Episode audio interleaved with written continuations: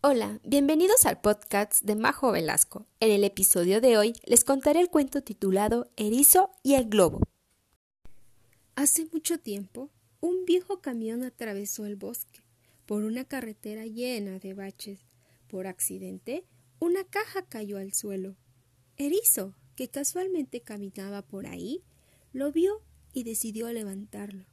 De camino a casa, Erizo sentía mucha curiosidad por saber qué había dentro de ella.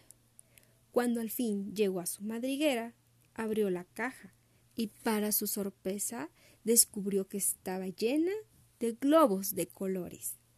Y dijo Quiero inflarlos todos. Sopló, sopló y sopló, pero el globo explotó al tocar las afiladas púas de erizo. Triste fue en búsqueda de conejo. Tenía la esperanza de que podría ayudarlo, pues no tenía púas. ¿Puedes ayudarme, por favor? Conejo tomó mucho aire, pero al tener los dientes tan grandes no pudo inflar el globo. Solo le salía un silbido. Erizo y Conejo fueron a buscar a Ardilla para pedirle ayuda. Esperaban que ella pudiera inflar el globo pues tenía los dientes más pequeños. ¿Nos puedes ayudar, por favor? Ardilla sopló y sopló lo más fuerte que pudo, pero no consiguió, porque era demasiado pequeña. Tristes, erizo, conejo y ardilla fueron a buscar a su amigo oso para pedirle ayuda. Eran mucho más grande y seguro podrá inflar el globo. ¿Puedes ayudarnos, por favor?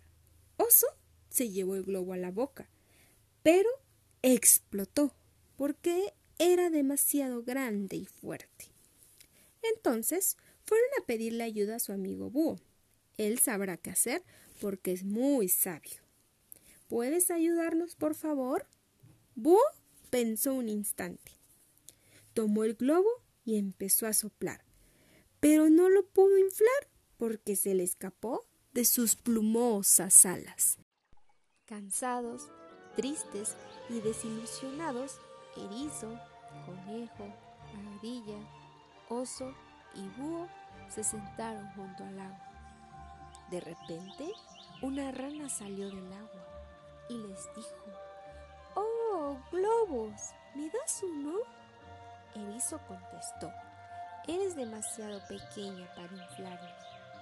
Nadie pensó que podría hacerlo, pero para sorpresa de todos, pudo inflar un globo para cada uno de sus nuevos amigos.